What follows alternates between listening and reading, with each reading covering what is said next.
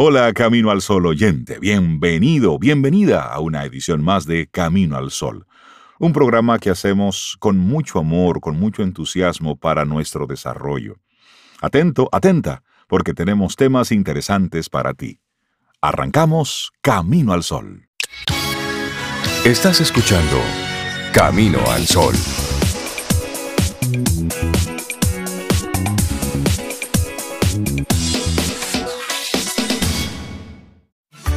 Reinaldo, Cintia, Sobeida te dicen buenos días.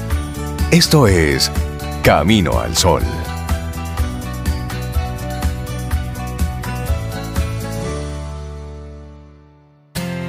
En Camino al Sol, la reflexión del día.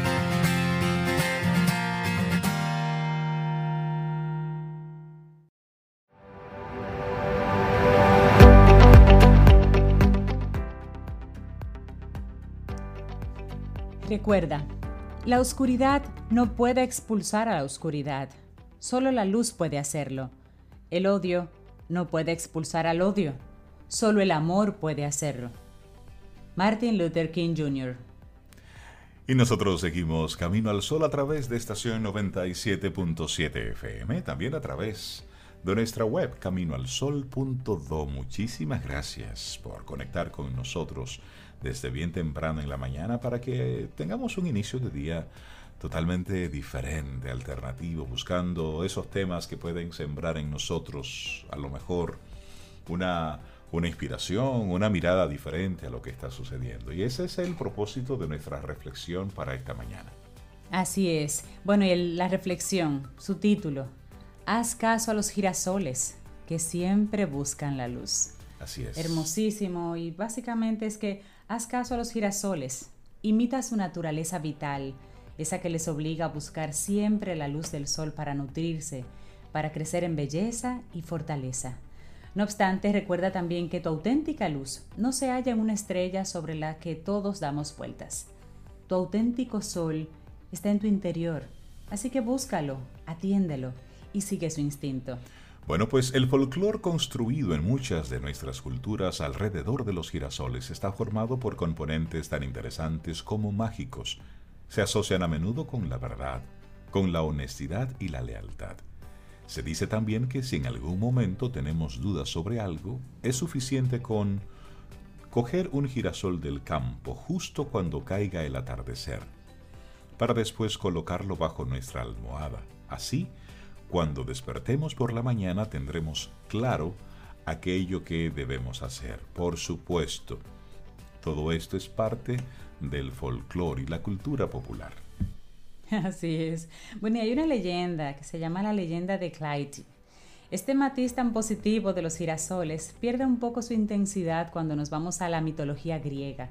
Según la leyenda clásica, una joven ninfa del agua llamada Clytie se enamoró perdidamente del dios Apolo y de la luz que éste desprendía cada vez que pasaba sobre ella con su carro de fuego por el cielo. Admiraba su fuerza y su belleza. Sin embargo, el dios jamás se fijó en ella, jamás le prestó atención. Los días pasaron y a los días le sucedieron los meses y a los meses los años, hasta que Clytie perdió su apariencia de ninfa para empezar a echar raíces para enclavarse en el suelo y dejar que de su hermoso rostro salieran pétalos del color del oro. El tiempo y la lealtad de su amor infructuoso la convirtió en girasol, en una bella criatura dedicada solo a seguir con la mirada el objeto de su amor imposible, Apolo.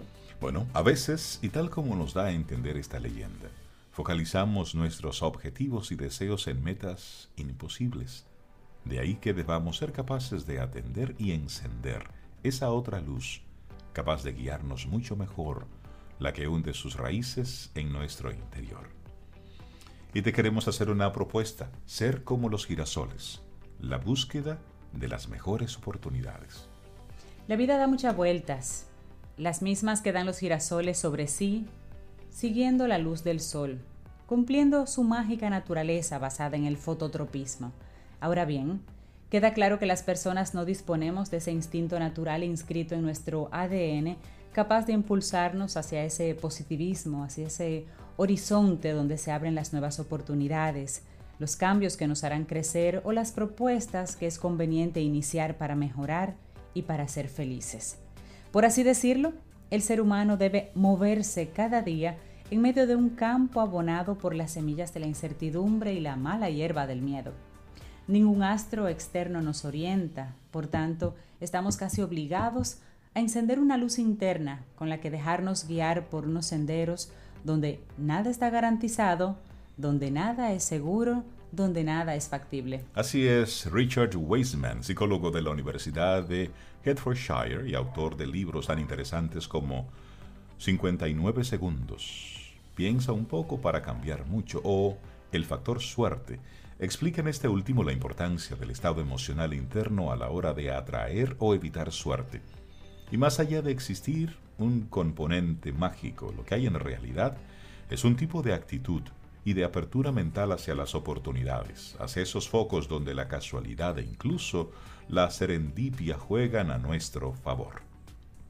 Y Elizabeth Nutt Williams, profesora de psicología e investigadora en la Universidad de St. Mary en Maryland, realizó un estudio muy interesante sobre eso del factor suerte. Intentaba descubrir qué factores y qué características psicológicas definen a las personas que demuestran una tendencia mayor a experimentar serendipias, esos golpes de suerte inesperado que a menudo vinculamos a la fuerza del destino o incluso al pensamiento mágico. Y se pudo demostrar, por ejemplo, que estos perfiles vinculados a la suerte puntúan muy alto en apertura en resiliencia, en resolución de problemas, positivismo, autoconfianza, innovación y creatividad. Es como que ellos se hacen esa suerte. Entonces, asimismo presentan puntuaciones bajas en neurocitismo o en la tendencia de, a experimentar estados emocionales negativos como la ansiedad, la ira, la culpa o la rabia. Bueno, podríamos concluir con ello que para hacer nuestra propia suerte y encender esa luz que como un faro debe guiarnos hacia un auténtico bienestar y a una adecuada satisfacción personal, es necesario enfocar la vida desde una perspectiva más relajada.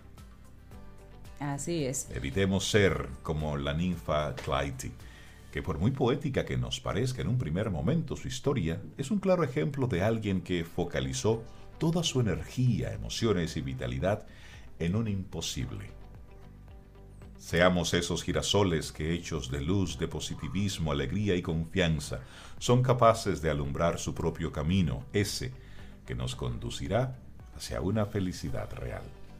Y la última sugerencia de la autora, dimensiones como la flexibilidad cognitiva o la habilidad para diferenciar qué nos conviene en cada momento, nos pueden ayudar sin duda a reorientar nuestras antenas personales en busca de horizontes que sean más fértiles. Qué hermosísima reflexión. Valeria Sabater, psicóloga española, pues está conectando con nosotros y este preciosísimo tema del día de hoy. Que seamos como los girasoles, que siempre buscan la luz. Esa es la invitación de hoy. Escríbenos 849-785-1110. Es nuestro número de WhatsApp. Camino al camino, al camino al sol. Reinaldo Cintia, Sobeida te dicen buenos días. Esto es Camino al Sol.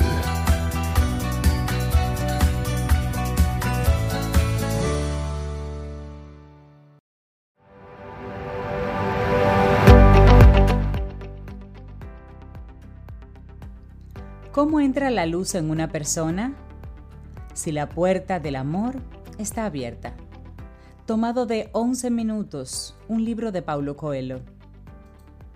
Seguimos Camino al Sol a través de estación 97.7 FM. Muchísimas gracias por conectar cada día, cada mañana con nosotros de 7 a 9.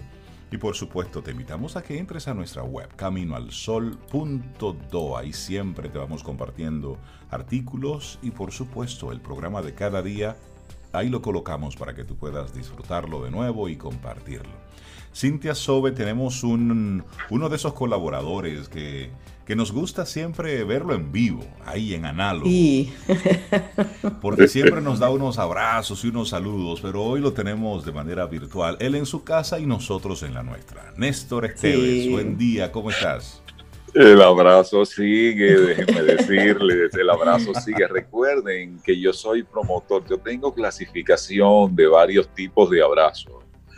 Lo, número, lo número uno es ese, que nos ayuda a envolvernos con los brazos y hasta incluir un ligerito masaje en ese, en ese modo de, montar los cuerpos. Virtual ahora, todo virtual. ese, lógicamente ha entrado en receso por este tiempo. Ese está en cuarentena también. Yo me niego a usar la palabra vida para ese abrazo. No yo hay vida para los por ahora. Pero yo soy también promotor del WhatsApp abrazo, del ciberabrazo. Eh, yo promuevo muchos. Entonces, en esta ocasión les comparto un ciberabrazo de buenos días. Claro. Para, para, un ciberabrazo que se sienta, un ciberabrazo que estimule, esa es la idea. Buenos días. Buenos días. Buen día, Néstor. ¿Cómo estás? ¿Tú, tu mm. familia, cómo están? Afortunadamente muy bien, en, un, en, un, ejercicio de reinvención, en un ejercicio de aprendizaje, de aprendizaje que nos conecte con el crecimiento y con algo con lo que he estado insistiendo desde el comienzo de esta de este periodo, de este periodo de crisis, de este periodo de transición. Es decir, con la decisión de aprender lo suficiente, tanto, tanto, tanto, como para calificar para ese mundo que viene. Ese mundo que viene, que ha comenzado, que ha comenzado, pero que no se ha transformado todavía tanto como realmente se va a transformar. Sí, estamos todos en un proceso de aprendizaje. Estamos como primero tratando de entender, de lidiar con esto y luego hacernos la pregunta. Muy bien.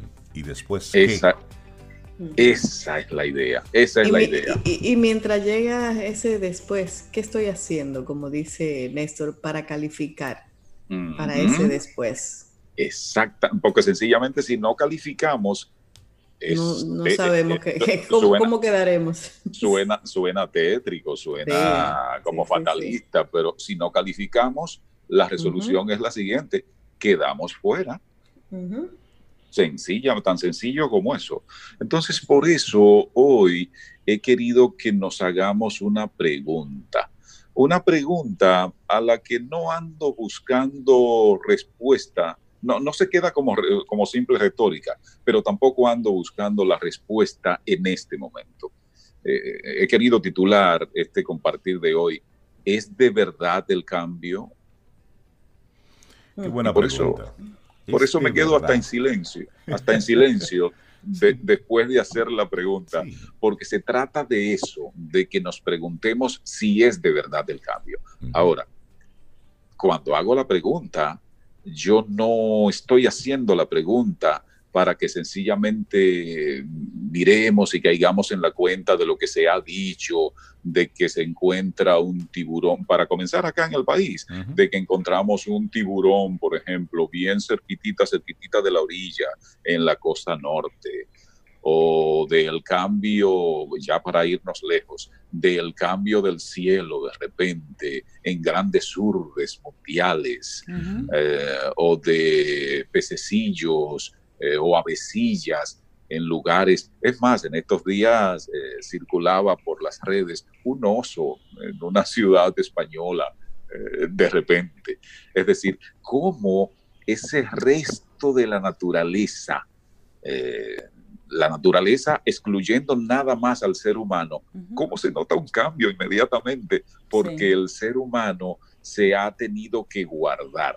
Solo nos ha tomado eso apenas cuatro, cinco, seis semanas en muchos lugares. Solo, solo, solo eso circuló y me pareció como tan aleccionador, eh, porque hay, definitivamente hay personas geniales, hay personas que usan esas habilidades para transmitir ideas que uno se queda boquiabierto. Entonces circuló una caricatura en donde la familia, él, ella y, un pequeñito estaban dentro de una jaula y por fuera estaban los animales diciendo, diciendo, a ver, ¿qué tal se siente? Es bueno ahora. Es bueno, eh. Me pareció como tan aleccionador realmente ese mensaje. Eh, nosotros que normalmente, y cuando digo nosotros, estoy hablando de la colectividad. Sí, claro. Nosotros que normalmente tenemos animales enjaulados y a veces tener una mascota es tener eh, precisamente a un animal que no nació enjaulado, que no tiene una vida normal cuando está en cautiverio. Y cómo exhibimos esa mascota así, guardada, enjaulada. Entonces, eso tiene un mensaje. ¿Y por qué, por qué planteo hablar de esto cuando se supone que lo que siempre hablo es de comunicación? Bueno, y aquí viene un nexo eh, muy importante. ¿Qué ocurre?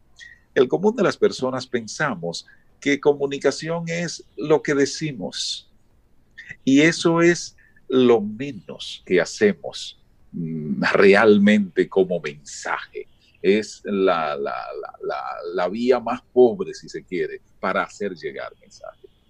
La comunicación es fundamentalmente lo que hacemos.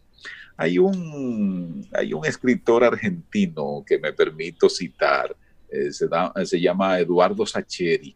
Él, él, es muy conocido por una novela que se llama La pregunta de sus ojos. Eh, es la, la, novela en la que se basó eh, una película titulada El secreto de sus ojos. De hecho, él, Sacheri, eh, coescribió el guion para la película. Dice Sacheri, cito, los seres humanos somos sobre todo lo que hacemos y lo que le hacemos a las otras personas, mucho más que lo que decimos. Por supuesto que nos comunicamos con lo que decimos, pero es mucho más definitivo y determinante lo que hacemos. Lo que hacemos, totalmente. Por eso entonces quiero llamar la atención con la pregunta de ¿es de verdad el cambio? Y esa pregunta te la hago. Y esa pregunta no es suficiente con que yo te la haga. Eh, es conveniente que tú te hagas esa pregunta y que te tomes un rato ahora que estamos fundamentalmente enclaustrados. Eh, es, es hasta un bien usar ese tiempo en el que estamos enclaustrados para que de verdad entendamos el cambio. Además, si la naturaleza, excepto los seres humanos, han manifestado ese cambio a lo largo de todo este periodo, y entonces tu actitud, mi actitud, ¿cuál va a ser en este periodo? Y ahí es bueno eh, y es interesante, y estamos hablando con Néstor Esteves, comunicador, eh, sobre esa pregunta, ¿es este el cambio? Y Néstor, me gustaría aprovechar ese, esa frase que tú nos compartes para hacer una, una especie de pregunta y la conversemos aquí también. ¿Cómo saldremos de esto? ¿Cuál es el aprendizaje que tendremos después de esto? Porque, y ya lo decíamos al principio de nuestro programa hoy, cada uno de nosotros lo está viviendo desde una realidad. Para unas personas, a los que han podido han estado en casa, cumpliendo el aislamiento, la, la cuarentena, pero hay otros que aunque han querido, no han podido tener ese aislamiento, pero hay otros que no han querido tener ese aislamiento. Exactamente. Entonces ahí hay actitudes. Examinemos esas actitudes. Eh, las actitudes de los demás, pero examinemos las nuestras. Hay algo que quiero usar como puente antes de hablar incluso de las actitudes. Recordemos que ante los cambios hay dos principales comportamientos. Una actitud pasiva y una actitud activa. Es decir, pasiva. Ah, sí, bueno, está cambiando, pero bueno, yo yo no tengo por qué cambiar. Yo estoy acá, lo que yo he hecho eh, siempre me ha funcionado. ¿Y quién dice que no me va a seguir funcionando? Bueno, esa es una actitud pasiva ante el cambio. Eh, del otro lado está la actitud activa, es decir, tú te pones las pilas y decides que tienes que cambiar porque todo lo que está a tu alrededor está cambiando. Esa activa, entonces podemos eh, clasificarla en tres grandes grupos. El primer grupo es la actitud reactiva, es decir, está el cambio. Uy, tengo que cambiar porque mira, está el cambio. Entonces tú le caes atrás a ese cambio. Hay una preferible ante la reactiva, que es la preactiva. La, la, la preactiva es, uy, ahí viene el cambio, déjame andar rápido poniéndome las pilas para prepararme para ese cambio. Esa es mejor que la reactiva, pero hay una todavía mejor, por supuesto, ya para esa el tiempo prácticamente es cero. Es la proactiva. La proactiva es la actitud de generar cambios. Al momento de responder a la pregunta inicial, de este conversado, así lo prefiero llamar. ¿Es de verdad el cambio? Eh, analiza un poco tu actitud. Analiza si es completamente pasiva, si entras en la categoría de reactiva, de preactiva o de proactiva. Y eh, con esto usado como puente, como decía, quisiera pasar entonces a actitudes. Hay dos actitudes que en estos días he estado reflexionando mucho y he intentado dar una lectura para la que quisiera contar con la ayuda de ustedes y quisiera contar con la ayuda de ti que estás escuchando, eh, que compartes eh, cada mañana Camino al Sol o a la hora que sea, eh, repitiendo a tu comodidad y a tu antojo el programa. Son dos actitudes que ocurrieron en horas similares y con motivos relativamente similares.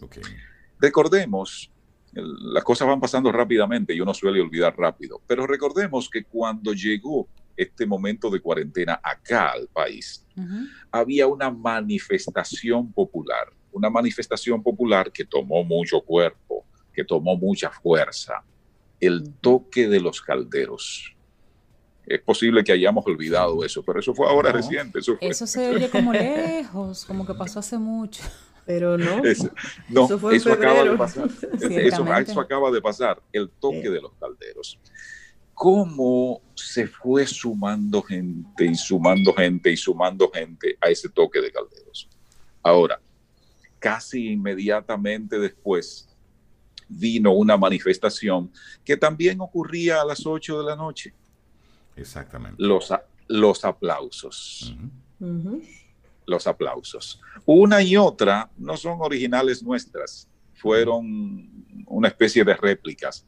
El de los aplausos eh, comenzó fundamentalmente en Italia, ya después tomó más cuerpo en España y nosotros mm, intentamos sumarnos a eso.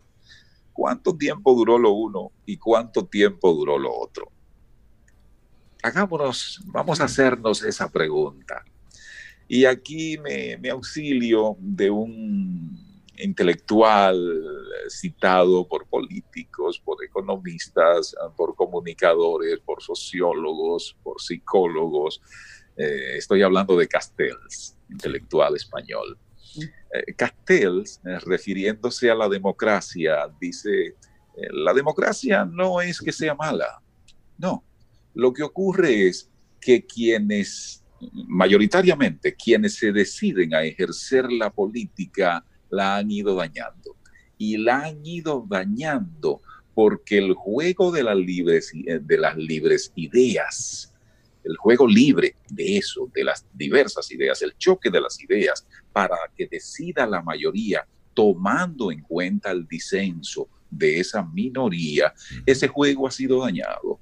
Y ha sido, ha sido dañado porque se le ha incluido el morbo y lo que suele hacer quien está optando por un cargo determinado en el proceso de campaña no es proponer, es más bien denostar al contrario.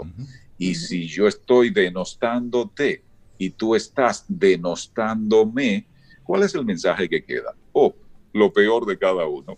Claro. Entonces, la expresión de los calderos, con todo y que subyacentemente tenía una propuesta, una propuesta de llamar la atención, una propuesta de que se respete eh, el, ejercicio, el ejercicio ciudadano y la libertad.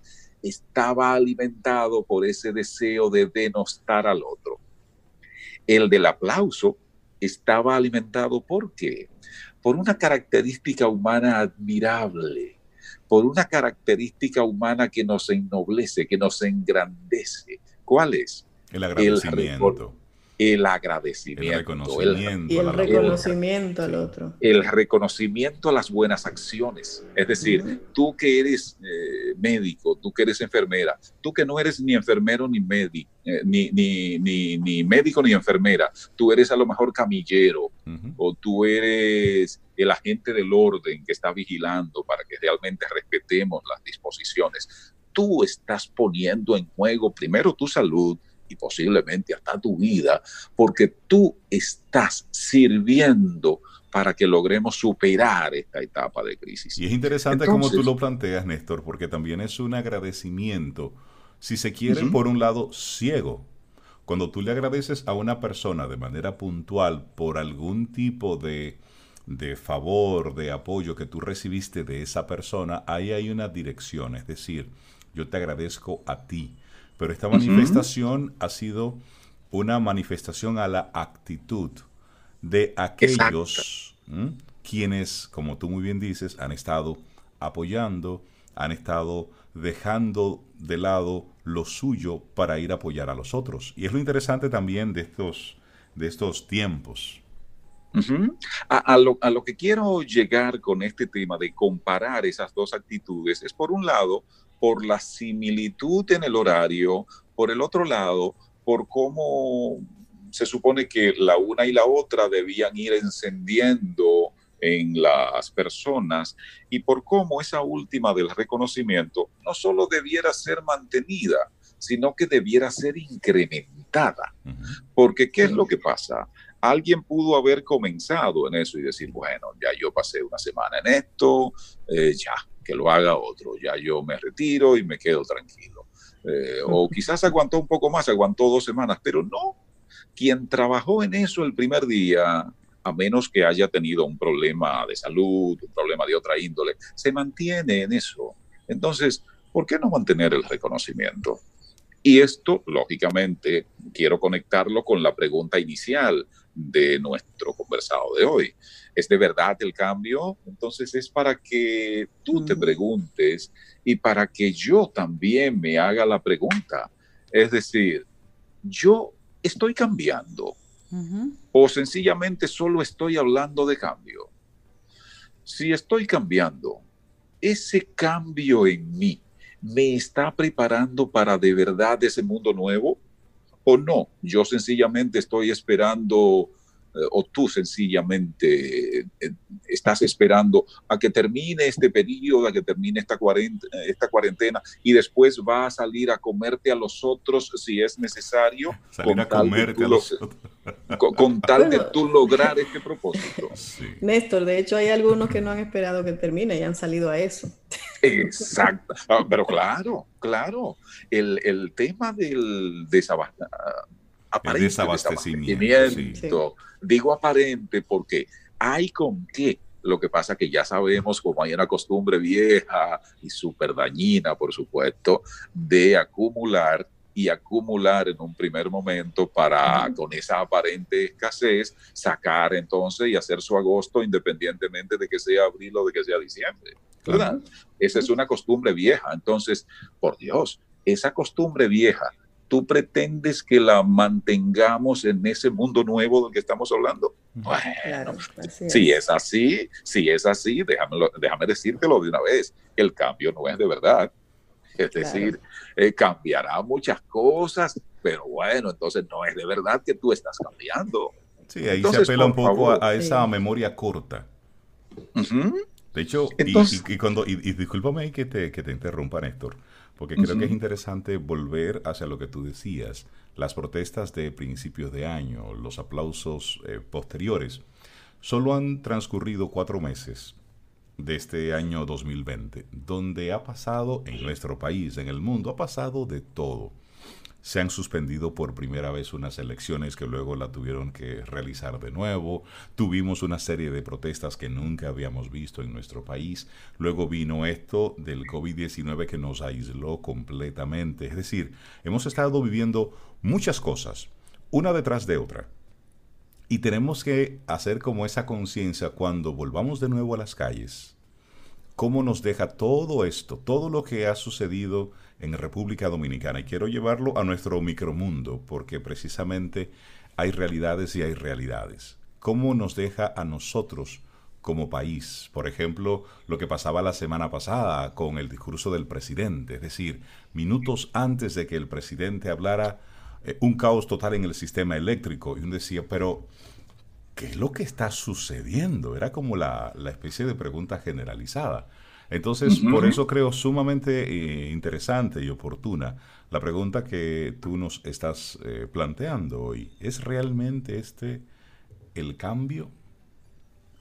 Eh, sí, y, entonces aprovecho tu comentario, Rey, para conectar, para reconectar con lo planteado hace un ratito, con aquellas actitudes, con aquellas conductas ante el cambio. Es decir, si tú sencillamente, aún esta etapa de crisis, la estás aprovechando para, y uso esa expresión muy llana, muy sencilla que a ti te provocó risa, para comerte a los demás. Es decir, sencillamente para sacar el provecho solo pensando en ti. Oye, déjame decírtelo, tú no calificas para ese mundo que ha de venir después de este cambio, a menos que tú un poco, aprovechando ahora este tiempo, tú cojas un ratito y te apartes y te comiences a preguntar cosas y tú digas, ¿Y qué yo tengo que cambiar para de verdad calificar? ¿Y cómo yo voy a tomar en cuenta a los demás? Y cuando digo los demás, es tomando en cuenta todo el entorno. Fíjate que los animales llamados irracionales, fíjate que la naturaleza, fíjate que el planeta te está hablando, porque el planeta te ha dicho, oye, solo con un par de semanas teniéndote a ti encerrado. Fíjate cómo todo ha ido cambiando y ha ido cambiando para mejor. Sí, mira, es hasta vergonzoso esa lección. Eso, eso tiene que darnos, se supone que somos nosotros los seres racionales, es decir, con capacidad para razonar. ¿Y cómo es que se razona? Bueno, buscando primero información, después sometiéndola a análisis, que significa descomponer el todo en sus partes y después logrando una síntesis que, se, que es un poco lo inverso al análisis, porque se trata de incluir en reducido ese todo sin dejar nada fuera, para que con esa síntesis tú llegues a una conclusión. Una conclusión que también pasa por algunas preguntas, por preguntas como, ¿para qué yo soy bueno? ¿Qué yo puedo ofrecer que sea valioso? ¿Qué trabajo me hace feliz? Y me hace feliz porque yo provoco sonrisas y provoco expresiones de satisfacción en las demás personas. Atendiendo a eso, ¿cuál entonces debe ser mi propósito? Mi propósito en ese mundo nuevo. Si hacemos este ejercicio que estoy planteando, estaremos respondiendo entonces a esa pregunta de si es de verdad el cambio. Y estaremos respondiendo además de a esa pregunta, a esa otra que es determinante. ¿Califico yo para ese cambio? Entonces, por favor. Nos dejas una tarea. Estos días todavía queda un tiempo. No se sabe cuánto tiempo queda en esta condición. Tenemos por lo menos una proyección oficial hasta el 30 de abril Ah, pero, pero hay que ver, esto es día a día. Hay, que ver. Entonces, ¿de qué se trata? De que tú saques un rato, ese rato que muchas personas prefieren llamar aburrimiento. Hay muchos memes que andan por ahí de mira en el día tanto de la cuarentena. Para ser honesto, muchos de ellos no lo entiendo.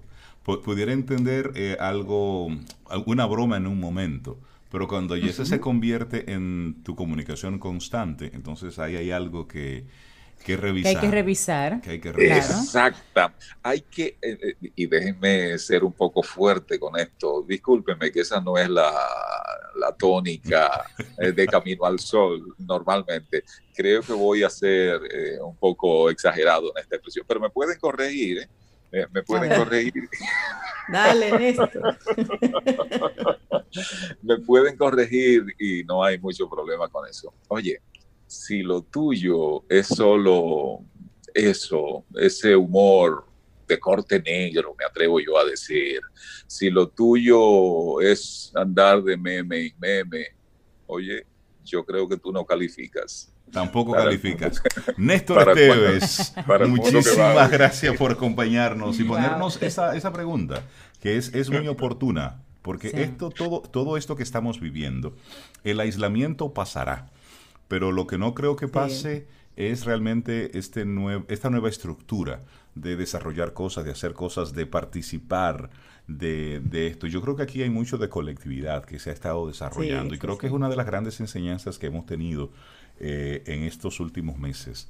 Nosotros como país que estábamos un tanto viviendo a lo, de manera aislada, y el sentimiento colectivo se ha vuelto a poner de manifiesto. Así es que Néstor, en nuestra próxima conversación, esto da para largo, porque realmente es mucho lo que tenemos que, conversar sobre esto. Que tengas tú un gran abrazo, amigo, mi querido. Reitero mi ciberabrazo para ustedes, mi, ciberabrazo para ti que siempre sigues camino al sol. Un ciberabrazo estimulante, un ciberabrazo que recuerda que esto pasará y que recuerda que debemos usar esa capacidad de razonar que tenemos para hacernos esas preguntas y para evaluar nosotros mismos las respuestas. Total, al final de nuestra existencia, independientemente de cómo tú te comportes, sencillamente tú vas a pagar con tu vida. Así es. Eh, en arroba, Néstor Esteves, en arroba Néstor Esteves nos encontramos y nos seguimos compartiendo las buenas nuevas.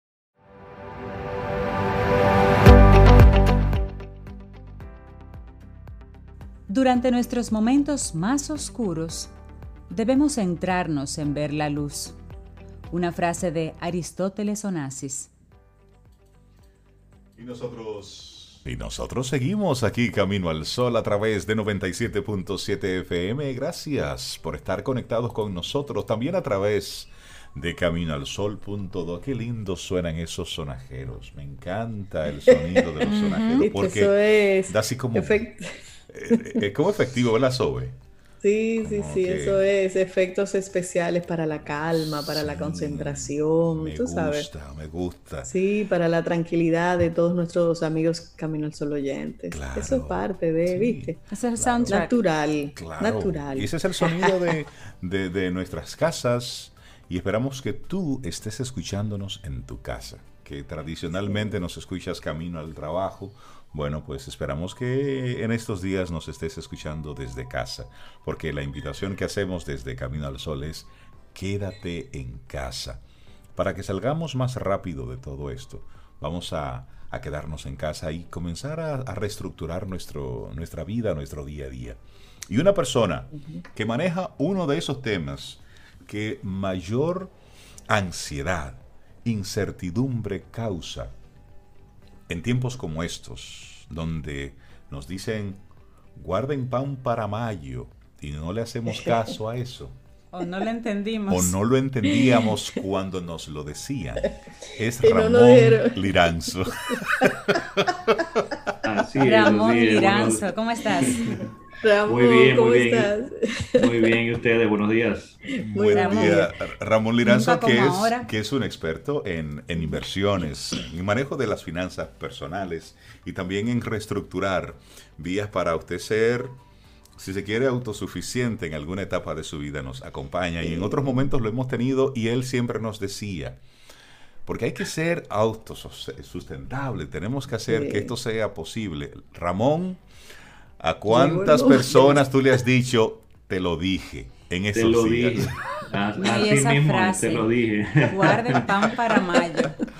Y sí, realmente esta situación, aparte de, ser un primero un problema claro de salud, que es lo más importante, Por hay que primero cuidar, claro que sí, pero definitivamente que el segundo aspecto que está pues creando mucha incertidumbre y mucho temor, mucho pánico, pues es el asunto de la parte económica, las finanzas personales. Así es. Y, y en muchos otros casos también eh, las inversiones, digamos, que es lo que vamos a tratar un poquito más en el, en el día de hoy. ¿Qué relación tiene, por ejemplo, este tipo de crisis y qué impacto tienen las inversiones y qué podemos hacer, sea para cuidarlas o incluso esto puede ser también una oportunidad para comenzar. Y es algo que mucha gente no se da cuenta. Así mismo es. Así es. Bueno, las inversiones en tiempo de coronavirus. Una cosa es tú manejar las inversiones, Ramón, eh, cuando hay cierta estabilidad. Sí. Pero otra cosa es tú comenzar a trabajar con esto cuando hay una, una incertidumbre y hay un momentum como este donde estamos cada día, cada hora aprendiendo algo nuevo. Sí. ¿Cuáles son tus sugerencias para iniciar aquí?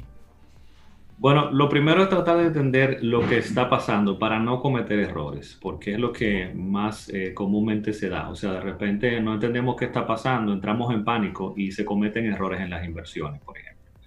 Em, hay, hay, algo primero que entender, hay una relación siempre estrecha en lo que es el mercado y las inversiones y lo que es la economía como tal, pero no, es, no está alineado completamente no hay una alineación completa y exacta entre lo que es la parte económica de, un país, de una economía, eh, y lo que es las inversiones. Entonces, por ejemplo, eh, a mí me gusta traer este tipo de estadísticas para que la gente entienda el impacto que tiene, que tiene esto eh, y cómo, cómo manejarlo y cómo verlo en la foto grande. Es lo siguiente. Si medimos, por ejemplo, las inversiones, la inversión más común que siempre se usa como vara de medición, pues es la, las 500 compañías más grandes de Estados Unidos. Es un índice muy, muy común que se le da mucho seguimiento y es como un reflejo de cómo está la economía en Estados Unidos y siendo Estados Unidos, o el mercado, hemos dicho, en Estados Unidos, las inversiones en Estados Unidos, y como Estados Unidos es la eh, economía más grande eh, y el mercado público pues más grande, pues es una buena vara de medición también de cómo están las inversiones a nivel mundial. Sí, se convierte en el termómetro. Exactamente. Entonces, ¿qué pasa? En, este, en esta crisis que ha, iniciado, para que tengamos una idea, eh, desde su pico más alto, que es como regularmente se mide en este tipo de caídas, que se dio más o menos a mediados de febrero, hasta su pico más bajo a mediados de marzo, en unas cuantas semanas, fue la caída más fuerte que se ha dado históricamente, eh, o por lo menos en la reciente historia, es, cayó más de un 30% de ese índice, más de un 30%. Eso es una caída importante. Eso es algo que a cualquier persona, por más eh, estudiada que sea en esto de inversiones, pues le da el le da el sustico en el estómago. Le da el sustico en el estómago porque si usted tenía, por ejemplo, vamos a decir un número, un millón de dólares invertidos, y si usted ve que ahora de repente tiene 700 mil, tú dices, wow, perdí 300. entonces, pánico.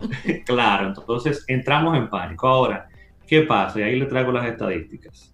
Hay dos términos que se utilizan mucho en inversiones, sobre todo para medir el mercado de Estados Unidos, que son correcciones y el otro es bear markets, que sería como en, español sería como mercado a la baja. Okay.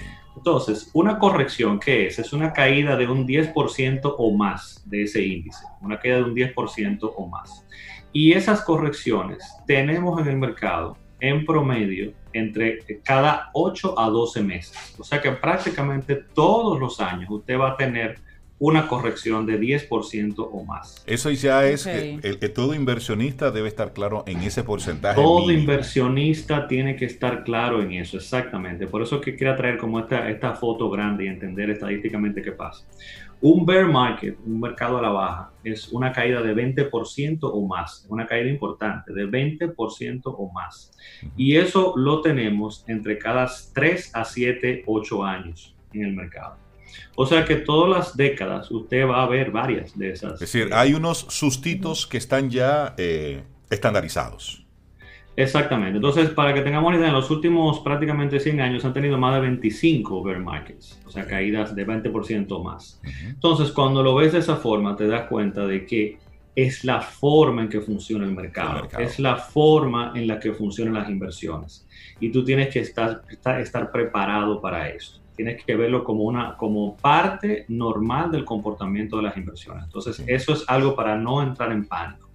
Si hemos hecho el trabajo, si hemos diversificado correctamente, si tenemos nuestros objetivos claros, esto no debe que no tiene por qué afectar afectar nuestras inversiones y no deberíamos comenzar a vender simplemente por el miedo de que el mundo se va a acabar, porque el mundo no se va a acabar, señores. Esto es lo que yo quiero traerle un poquito de luz a, a las personas. Esto ha pasado antes, ¿bien? Y lo que yo el otro día decía en uno de mis, de mis podcasts, eh, el espíritu, la resiliencia del espíritu humano es algo impresionante, señores. ¿eh? Totalmente. Entonces, eh, la humanidad va a salir de esto, va a buscar la forma de salir de esto. Hemos tenido otras pandemias, hemos tenido casos peores porque teníamos menos tecnología y teníamos menos tecnología en la medicina y menos comunicación entre nosotros. O sea que estén seguros de, por hecho de que esto vamos a salir. Lamentablemente, sí tengo que decirlo, porque no vamos a taparlo con, del, sol con un dedo, eh, no todos vamos a salir bien, lamentablemente. Hay muchas personas que van a sufrir, que están sufriendo ya en el día de hoy, pero la humanidad como tal va a seguir y esto va a pasar. esto tenemos que verlo así, desde lo colectivo hacia lo individual. Correcto.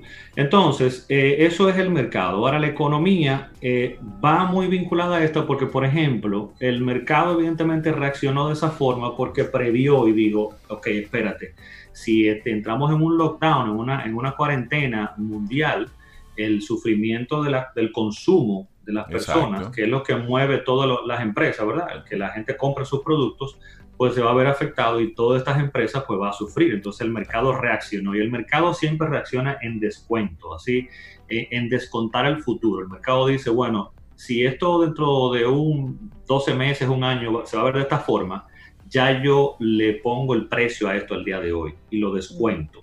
Bien, es como funciona. Entonces la reacción en este caso del mercado fue por eso, fue económico. Entonces ya esto es un poquito más complicado la parte de la economía porque tiene un doble golpe. Está el golpe entonces de mis inversiones, bien, que ya se vieron eh, a, la baja, ¿verdad? Pero tengo que saber que va a subir, pero también entonces el golpe en la economía puede pegarme entonces en lo que tiene que ver con mi ingreso regular. Ya yo puedo quedar desempleado, yo puedo quedar entonces eh, que mi negocio no funcione como estaba funcionando antes y no tener los ingresos suficientes. Entonces ya hay un impacto sí en la economía. Ahora bien, dicho de ese, de ese lado también, la economía tiene ciclos. Tenemos que entender eso. Y hay dos términos que dan muchísimo miedo, que se están oyendo mucho en las noticias al día de hoy, que es recesión y depresión. La gente oye una depresión económica y dice, bueno, ya, no, no fuimos a pique, esto se acabó. Y de inmediato comenzamos a relacionarlas con, en la historia, qué sucedió en momentos de recesión y de depresión. Exactamente. Entonces, aclaremos esos dos términos también, recesión y depresión, para que entendamos que son cosas fuertes, son cosas nada agradables, pero entendamos que también históricamente se dan. Una recesión, eh, básicamente hay varias definiciones, pero se entiende, o, está la más aceptada, digamos, que es dos periodos eh, de medición económica en negativo o de crecimiento. Y los periodos... ajá, y, de cuánto eh, es un periodo? Exactamente, entonces los periodos se miden en, en, trimestres en el año, o sea, tenemos cuatro en el año. Entonces, dos trimestres consecutivos de baja de la economía se considera una recesión. Una recesión. Es como la, definición más aceptada. Una depresión, entonces, ya es una recesión más larga, de más periodos, que puede tomar hasta un año, por ejemplo, y una caída ya mucho más fuerte.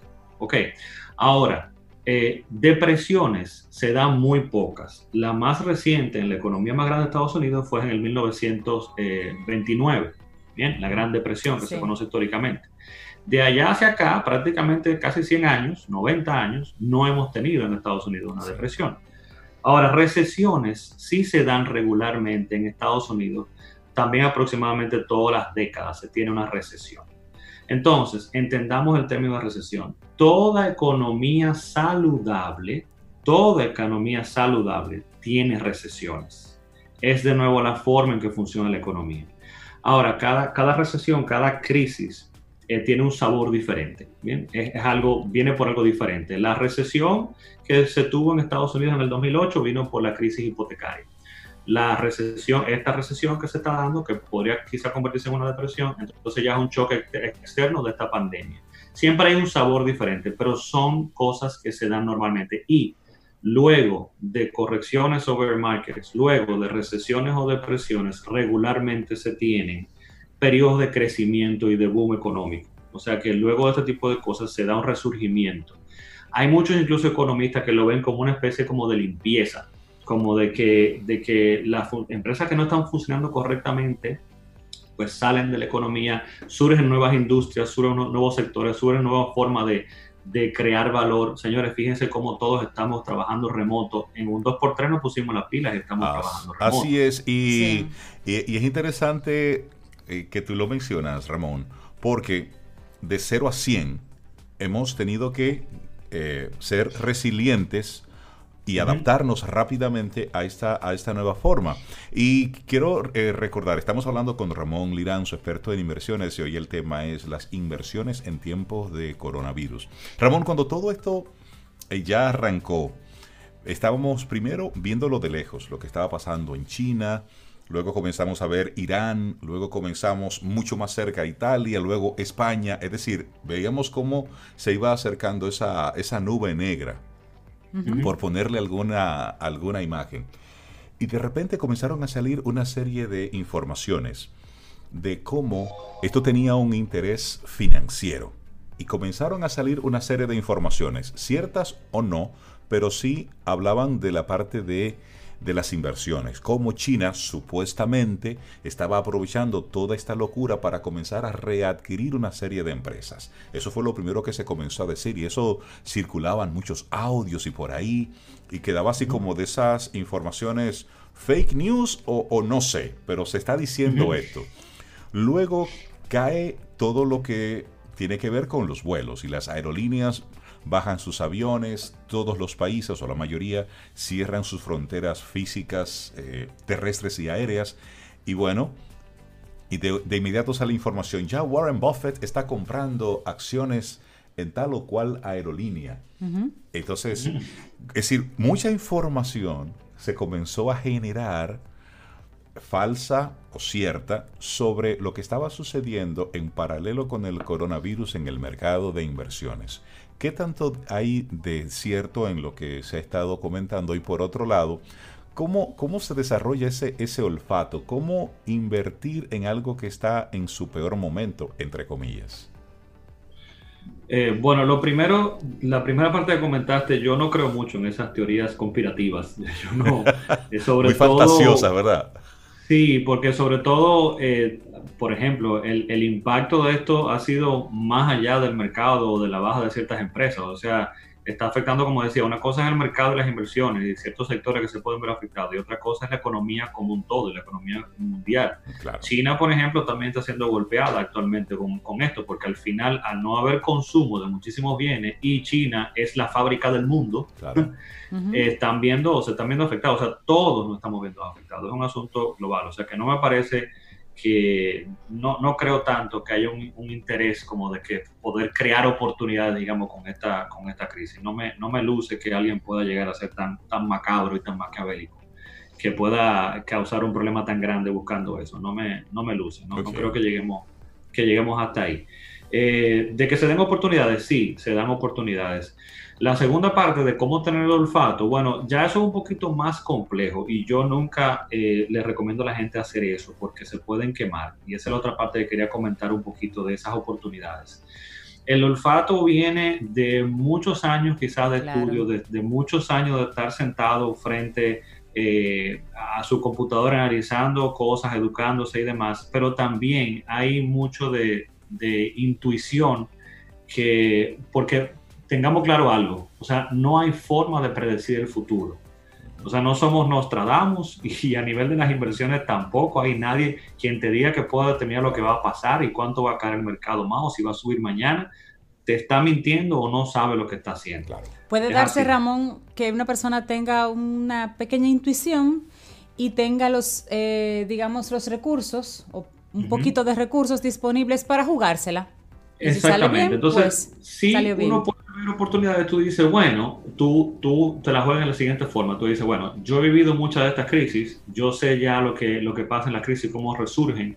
Yo entiendo, por ejemplo, que el mundo va a buscar la forma, por ejemplo, caso de aerolíneas.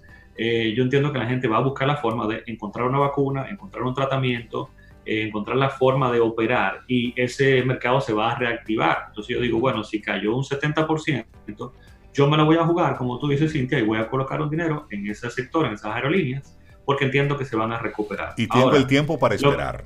y puede esperar, exacto. Exactamente, exactamente, para allá iba. Ahora, ¿Cuándo se va a dar? No sé, yo me lo estoy jugando con el tiempo, porque todo dependerá de qué tan rápido encontremos vacuna para esto o tratamiento, eh, que no haya una segunda oleada, que, sigamos, que salgamos de esto con bien.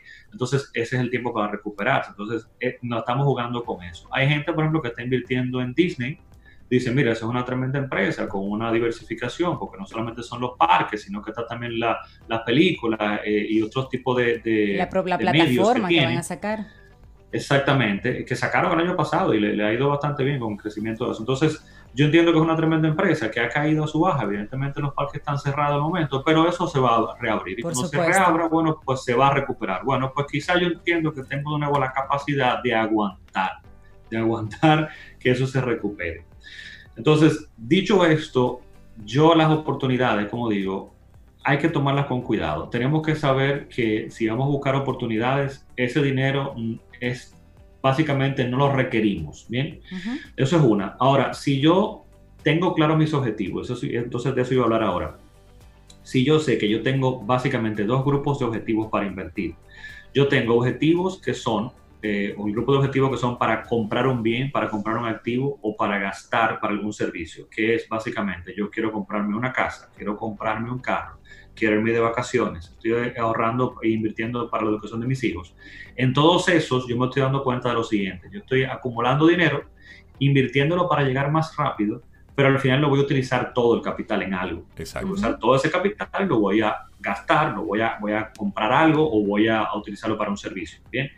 Básicamente también nos damos cuenta de que en ese tipo de objetivos tenemos claro básicamente en qué lo vamos a utilizar, el monto que necesitamos y para cuánto necesitamos. Yo quiero ahorrar para la casa y me va a tomar cinco años. Yo quiero ahorrar para el carro y me va a tomar dos años. Yo quiero irme de vacaciones y va a ser el año que viene. Entonces, en ese caso, yo tengo inversiones puntuales que deberían vencer o deberían garantizarme, garantizarme que el capital va a estar ahí al momento en que yo lo requiera. Entonces yo selecciono los productos en base al objetivo. Yo selecciono si son bonos específicamente para un objetivo, para una fecha específica donde voy a utilizar el dinero. Entonces, el otro tipo de inversiones o el otro tipo de objetivos para invertir es creación de patrimonio, que es lo que yo siempre hablo y básicamente más me enfoco porque entiendo que debería ser el principal, que es yo voy a acumular, ¿qué es esto de crear patrimonio? Yo voy a acumular bienes y activos que generen dinero, que generen dinero regularmente, porque en algún momento yo espero acumular cierta cantidad para que ese patrimonio que está ahí me reemplace parte de mis gastos eh, básicos o todos mis gastos totales al día de hoy, para alcanzar entonces lo que sería independencia financiera o libertad financiera. Entonces, dividiendo esos dos objetivos, nos damos cuenta de que el otro es más, a el de patrimonio, es más a largo plazo y esas inversiones nunca se venden yo nunca estoy buscando utilizar el capital para, para comprar algo, sino que yo estoy esperando que ese patrimonio me reemplace parte de mis gastos. Entonces, ahí ya nos vamos dando cuenta de cómo tenemos que abordar esta crisis. Mis inversiones de creación de patrimonio, si yo las hice correctamente y estoy bien diversificado, yo no tengo que tocarlas. Porque eso es la forma en que se funciona el mercado. Hay estas bajas, pero se recupera. Y si yo hice mi trabajo y diversifiqué, eso se recuperará. Yo simplemente sigo el plan, porque yo no me voy a retirar quizá el año que viene o dentro de dos años, ¿bien? Que de eso voy a hablar un poquito ahora también. Entonces, parqueo eso ahí. Ahora, del otro lado, los objetivos puntuales. Sí, entonces, si yo tenía una, un plan de cambiar el carro el año que viene, dependiendo de cómo estén mis eh, finanzas regulares, que es en lo que tenemos que enfocarnos al día de hoy para esta crisis, entonces yo decido si voy a cambiar el carro o no. Bien, porque lo importante en medio de esta crisis es, como digo yo, pasar el charco. Yo tengo que cruzar este charco. Yo tengo que tener la capacidad de cruzar el charco. Si cruzo el charco, este problema, ya todo seguirá bien. Entonces, tengo que enfocarme en mis finanzas personales, en mi ingreso regular, en tener ese fondo de emergencia. Y si tengo ese, ese shield, esa protección de ese lado, entonces también ya yo puedo ver aquello como que, bueno, si todo pasa bien, pues de repente ya puedo cambiar el carro el año que viene. Ahora, si de repente ese carro era una prioridad, bien, y yo estoy mal en mis finanzas regulares y no voy a poder cruzar el charco, pues probablemente se podría hacer dinero que yo tenga que requerir y decir ahora, bueno, el carro se va a tirar unos dos años más para adelante. pero ese dinero que estaba ahí voy a tener que necesitarlo para cruzar el charco. Y ahí queremos hacer una, una, un paréntesis, Ramón, y es interesante cómo tú lo planteas. Esto es, tóquese solo, solo, solo si no hay ningún tipo de opción. Y a veces es que eso lo vemos como la primera opción. Cuando no estructuramos eso de manera correcta, como tú lo has planteado, pues de ahí es donde nos, primero nos auxiliamos. Exactamente. Es así que tenemos que verlo. Entonces es un asunto de no tocarlo por pánico, ni tocarlo porque de repente es lo primero que voy a echarle mano, sino yo debía haber hecho un colchón, un fondo de emergencia para no tocar aquello y dejarlo caminando, porque podría incurrir en una pérdida, porque probablemente esos activos están deprimidos al día de hoy, entonces voy a asumir una pérdida. Si lo hice correctamente y tengo mi fondo de emergencia, voy a poder cruzar el charco. Pero en el peor de los casos, bueno, pues entonces tome eh, de ahí para poder cruzar el charco. Pero sí lo último que debería tocar es esa creación de patrimonio, esas inversiones más a largo plazo, es la, es la recomendación. Si estoy próximo al retiro, que era lo que iba a comentar, si estoy próximo al retiro, a utilizar ese capital de patrimonio, o estoy próximo a, eh, digamos, ese, ese objetivo que yo tenía de, cambiar el carro, cambiar la casa, está muy cerca, pues entonces, uno, si es la de patrimonio, yo debo haber tenido, prepararme para eso. Y siempre, aunque yo tenga creación de patrimonio, capital para poder comenzar a sustentar mis gastos dentro de uno o dos años, por ejemplo, que estoy bien cerca, yo debería tener un fondo de emergencia más extendido. Yo quizá no voy a tener solamente seis meses de, gastos básicos, yo debería tener quizá un año, porque es la forma de crear un buffer para que ese tipo de cosas pasen en el futuro, yo poder de nuevo cruzar el charco y luego seguir mi plan de tomar de mis inversiones a largo plazo. Si es un objetivo a corto plazo, que iba a comprar algo, pues entonces la recomendación probablemente sea que usted analice bien si es el momento adecuado para tomar decisiones importantes o si no tenga que postergarla. Yo iba a comprar una casa, iba a vender mi casa, bueno, quizás sea el momento de yo hacer una pequeña pausa, analizar y ver si es el momento adecuado. ¿Bien? Así es. Y en el caso de una persona que nos está escuchando, que para cruzar el charco realmente no tiene un fondo, no tiene absolutamente nada de dónde agarrarse. Sí. Porque hay que decir que fue una situación que para muchas personas fue totalmente imprevisto. Entonces, sí, con lo que cuento, además, se ha reducido a la mitad, que ha pasado con muchas personas que le han reducido el salario a la mitad en este periodo. ¿Cómo priorizo? Porque lo que tengo es que cruzar el charco en este momento y resulta que hasta los gastos ahora debo priorizarlos porque mis ingresos se han reducido. Ya no estoy por invertir, estoy pensando en sobrevivir. Sí, yo sé y, entiendo que esa, de hecho, lamentablemente es la mayoría de la población, no solamente en nuestro país, sino prácticamente mundial, porque no tenemos ese, esa planificación del ahorro y de la planificación de este tipo de, casos. Pero yo espero, lamentablemente, un golpe muy fuerte, y ojalá que no hubiera sido así, pero yo espero que esto también alerte a muchas personas de que esto no vuelva a pasar. Eh, este tipo de, de, situaciones, muchos economistas que dicen que, que crean generaciones, que crean mentalidades eh, con, con, una generación con una mentalidad ya diferente a que de repente quizá todo el que vivió ahora esta crisis en sus 20, de por vida va a ser una persona previsoria. Totalmente. Porque toma otra, otra visión. Entonces, estas personas que están sin fondo de emergencia, Actualmente en nuestro país y en muchos otros países están tomando medidas los gobiernos, están tomando medidas a través de apoyar el sistema financiero para que pueda apoyar a las personas. En nuestro país tenemos entonces eh, ciertos planes como por ejemplo si usted tiene un préstamo, si tiene tarjeta, pues le están eh, difiriendo digamos un dos o tres meses lo que es el pago de esa cuota. Ese es un momento ideal para que usted se acoja a eso que está ahí y cree ese fondo de emergencia. Acójase a todo lo que ofrezcan, que usted pueda calificar. Exactamente. Si usted no tiene, si, si, si, si tiene que hacerlo, ¿eh? porque si no tiene que hacerlo tampoco... Pero si tiene que hacerlo, hágalo definitivamente. Sí, hacerlo de manera responsable. Es decir, si, Correcto, si tú tienes con qué hacerle afrenta a todo esto, pues asúmelo. Pero si no... Exactamente. Y no, y, para aclarar, porque hay mucha duda por ahí, no señor, no es que los bancos están regalando el dinero. No, ¿eh? no, no. El gobierno está regalando el dinero. Usted tiene que ser responsable y tiene que cuidar su crédito porque a futuro lo puede necesitar. Entonces hay que cuidar el crédito. Pero usted llama, se acoge, bien, y estos dos o tres meses de gracia que le están dando es un momento, es un dinero ideal para usted crear ese fondo. Entonces, acójase a eso y ese dinerito guárdelo Ah, nos enfocamos entonces, evidentemente, y creo que todos estamos enfocados en eso, en el gasto básico. vamos entonces a alquiler, vamos a, eh, alimentación y vamos entonces a, utilidades exclusivamente. Ahí es que estamos enfocando todo y de hecho siendo de lo más racional posible. Y una segunda recomendación ahí también es no acumule no acumule porque le hace daño a usted, a la economía, a una persona que pueda necesitar. O sea, no vaya al supermercado y trate de comprar 20 eh, libras de arroz porque sí, porque la encontró ahí. Porque va a desabastecer, va a crear un problema, puede crear inflación también, pero además, si se pone a pensar, le va a hacer daño a otra persona porque le puede faltar eso en su casa. Claro. Y segundo, probablemente usted se le dañe eso en su casa entonces. Entonces, Vamos a ser racionales, vamos a tratar de, comprar lo necesario y vámonos a lo básico. Son las recomendaciones en ese, en ese sentido.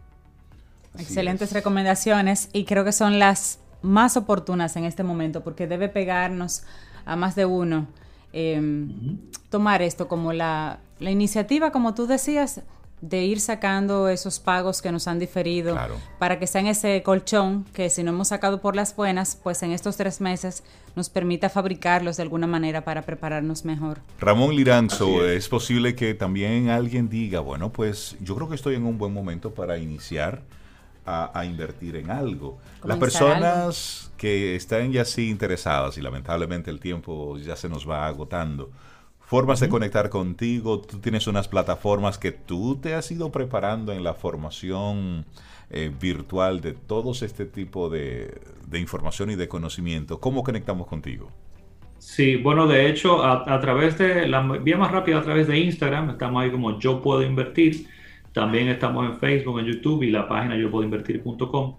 De hecho, te iba a comentar, Rey, la parte de las oportunidades, si alguien, si una persona tiene la disponibilidad, tiene capital, aparte de ese fondo de emergencia, está protegido y tiene algo para poder comenzar a invertir, pues de hecho es muy probable que este sea una de las eh, mayores oportunidades de nuestra vida, esta crisis a nivel de, las inversiones, porque eh, caídas como esta no lo habíamos tenido anteriormente y prácticamente el que entre ahora está entrando, pues digamos que en oferta está encontrando muchos activos en oferta. Ah, ah pero yo tengo 50 dólares por ahí, vamos a hablar.